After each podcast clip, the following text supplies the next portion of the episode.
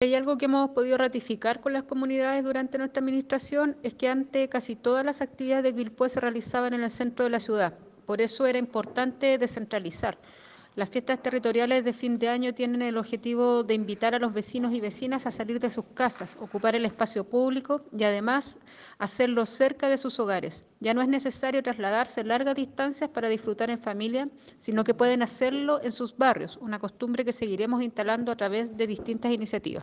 Me parece que es muy, muy acogedor porque aquí se junta de todos, sobre todo los chicos que tienen una entretención, tienen un lugar donde pueden divertirse.